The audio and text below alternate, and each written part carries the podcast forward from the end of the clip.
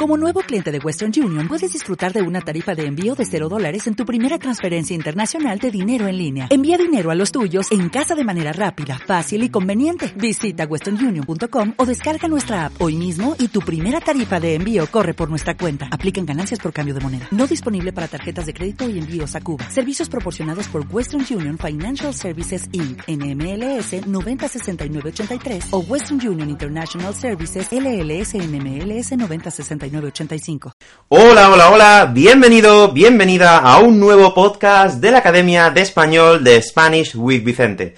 Me llamo Vicente y soy profesor de español online y director de la Academia de Español Online.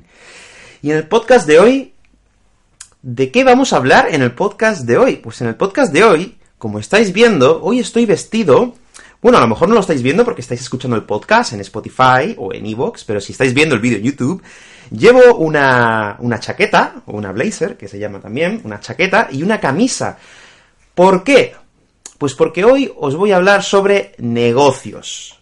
Hoy os voy a hablar sobre una empresa española y vamos a practicar un poco de vocabulario para aprender el español de los negocios. Y este podcast eh, lo ha sugerido Jack, un estudiante de español de la Academia de Español Online, en nuestro grupo privado, en nuestro grupo de Facebook.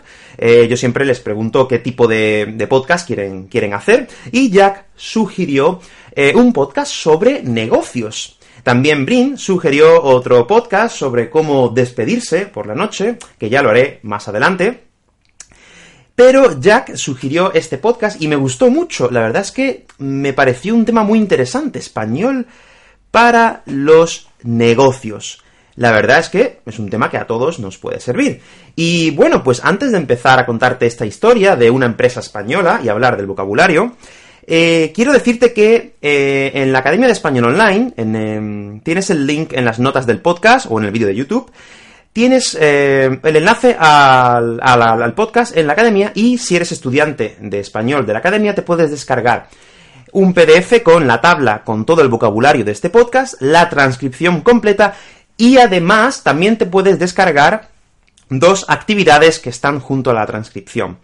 Por lo tanto, puedes practicar vocabulario, aprenderlo, practicarlo y escucharlo y, bueno, y mucho más. Bueno, pues eh, vamos a empezar con, con la historia. Te voy a contar la historia de Hawkers, una empresa española de gafas de sol. ¡Vamos allá!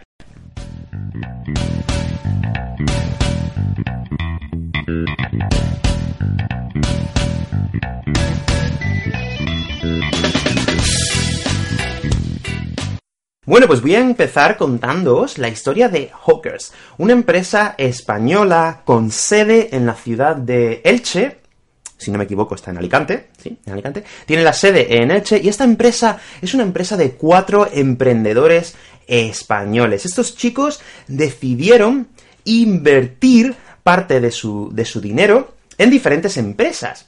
Ellos empezaron con una empresa que creo que era de... Mm, ay, no recuerdo bien Sí, empezaron vendiendo unas gafas de sol, pero no era de ellos, no era un producto de ellos, sino que era una marca ya consolidada, era una marca consolidada en el mercado americano. Ellos vendían estas gafas. Entonces, cuando ellos quisieron vender sus propias gafas, sus propios productos, no pudieron. ¿Por qué? Porque esta marca, que ya estaba consolidada en Estados Unidos, no les permitió, no les cedió esos derechos de autor para eh, bueno, esos derechos de imagen, por así decirlo, no sé cómo se llama en el mundo profesional, para vender sus gafas. Entonces, ¿qué hicieron estos, estos chicos? Estos cuatro chicos invirtieron, invirtieron dinero, su dinero, para crear o fabricar un nuevo producto. En este caso, ellos decidieron fabricar una especie de, de zapatillas que se fabrican en, en Elche, en su ciudad, pero con el tiempo se dieron cuenta que estas zapatillas no les daban un margen de beneficio. ¿Qué quiere decir? Que no les daban una cantidad de dinero suficiente como para producir beneficios. Su producto no tenía un buen margen de beneficio. Por lo tanto, dejaron de fabricar estas zapatillas, porque claro, si tú no tienes un buen margen de beneficio, no puedes obtener ganancias. Entonces, al no obtener ganancias, pues eh, cualquier negocio que no obtiene ganancias a largo plazo se va a pique. Claro, o sea, si tú estás en un, eh, si tú tienes un negocio el cual no obtiene ganancias, no obtiene ninguna ganancia, porque el margen de beneficio es muy bajo o incluso negativo, este negocio o esta empresa se va a ir a pique. Se va a hundir, se va a ir a pique. ¿Por qué? Pues porque una empresa con pérdidas, a la larga o con el tiempo, se va a pique. ¿Y qué hicieron estos chicos? Estos chicos, como tenían experiencia trabajando con productos extranjeros, en este caso con gafas de sol, decidieron, decidieron montar una nueva empresa. Y en este caso esta empresa se llamó Hawkers. En español mucha gente dice Hawkers, pero la pronunciación inglesa también es válida, Hawkers. Entonces, esta empresa, bueno, no sé si se pronuncia así exactamente, yo creo que sí. Esta empresa eh, la montaron estos chicos desde cero, con un capital de 300 euros. Con solo 300 euros de capital, montaron esta empresa. Pero ¿qué pasa? La sede estaba en Elche, en su ciudad, en Alicante. Todo perfecto. Pero cuando empezaron a manufacturar las gafas, a fabricar las gafas, se dieron cuenta de que tampoco tenían margen de beneficio. Claro, entonces, otra vez estaban en un callejón sin salida. ¿Por qué? Pues porque tenían una empresa que no tenía margen de beneficio. Pero en este caso tenían una ventaja. ¿Y cuál es? Pues que uno de ellos decidió externalizar externalizar la fabricación de las gafas. ¿Y qué quiere decir que externalizaron? Externalizaron la fabricación de las gafas. Pues quiere decir que llevaron la fabricación de las gafas a China, a otro país donde es más barato eh, fabricar estas gafas. Por lo tanto, el margen de beneficio era superior. Entonces, con el tiempo, este fabricante en China se convirtió en su principal distribuidor. Era el principal distribuidor de la marca en España. Por lo tanto, era el único fabricante que distribuía gafas a esta empresa. Esta empresa empezó a ir muy bien, todo iba bien. El primer año eh, facturaron 15 millones de euros. El segundo año facturaron 30 millones de euros y creo que el cuarto año, en 2014, facturaron más de 30 millones de euros. Todo era un camino de rosas, todo iba bien, todo era un camino de rosas. Pero un día tuvieron un retraso con un envío, tuvieron un retraso con su distribuidor. Y esto hizo que las relaciones eh, estuvieran un poco deterioradas o se deterioraran porque este retraso les hizo sufrir pérdidas. Los clientes, todos los consumidores de esas gafas, habían pedido estas gafas por Internet y no las pudieron recibir. ¿Qué ocurrió? Pues ocurrió que esta marca sufrió un, un deterioro de imagen delante de sus clientes. Entonces, ¿qué hizo esta marca? Pues en primer lugar, lo que hizo fue afianzar, afianzar las relaciones con su distribuidor. Esto es importante. Y después hicieron una campaña de marketing, en este caso fue una campaña de marketing viral, que hizo que esta marca lavara su imagen. Esta imagen, esta marca, perdón, lavó su imagen, entonces volvieron a facturar lo que estaban facturando antes. Y no solo eso, y no solo eso, sino que esta marca esta marca española está compitiendo en el mercado, está compitiendo en el mercado con marcas más consolidadas, como pueden ser, por ejemplo, ray o Polaroid. Está compitiendo en el mercado con otras marcas mucho más consolidadas. Entonces, esta empresa española, así es como nació esta empresa española.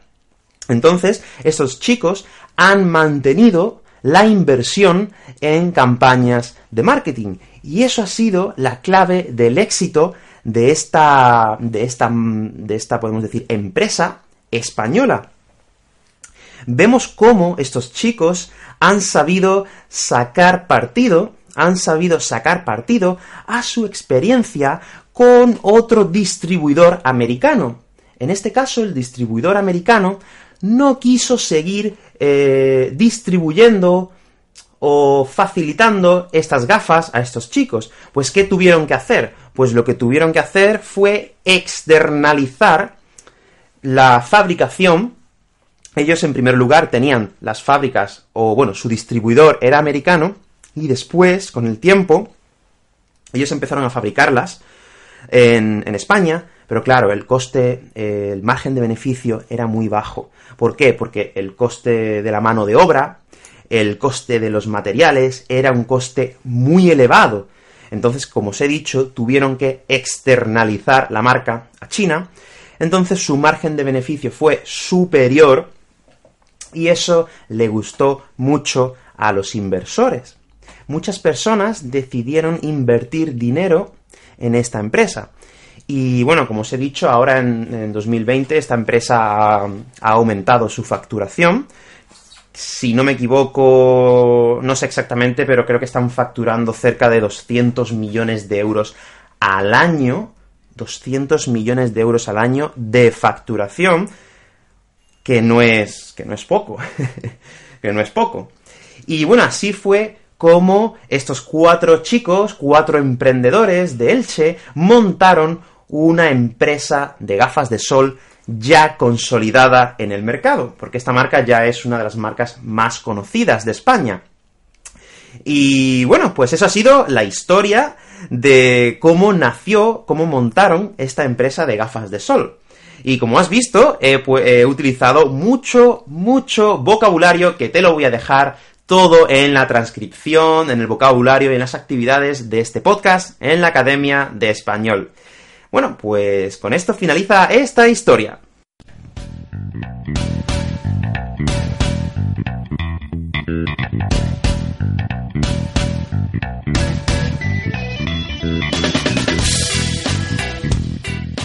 Bueno, pues decir una vez más que muchas gracias a Jack por su sugerencia. Si eres estudiante de la Academia de Español, puedes sugerir más podcasts en el grupo de Facebook. Yo siempre leo todos los comentarios. Y bueno, pues decir que eh, muchas gracias a todas las personas que le dan a me gusta a este, a este podcast, tanto en YouTube como en Evox, y por todos vuestros comentarios. Voy a intentar contestarlos todos uno a uno. Puedes dejar tu comentario en Evox o lo puedes dejar también en YouTube. Si quieres, yo estaré, estaré pendiente para poder contestarte. Bueno, pues eso ha sido todo en el podcast de hoy. Nos vemos en el próximo podcast. ¡Hasta luego! ¿Te preocupas por tu familia? Entonces, ¿por qué darles solo huevos ordinarios cuando pueden disfrutar de lo mejor? Eggland's Best, los únicos huevos con ese delicioso sabor fresco de granja, además de la mejor nutrición, como 6 veces más vitamina D, 10 veces más vitamina E y 25% menos de grasa saturada que los huevos regulares, además de muchos otros nutrientes importantes. Así que, dales los mejores huevos. Eggland's Best, mejor sabor, mejor nutrición, mejores huevos.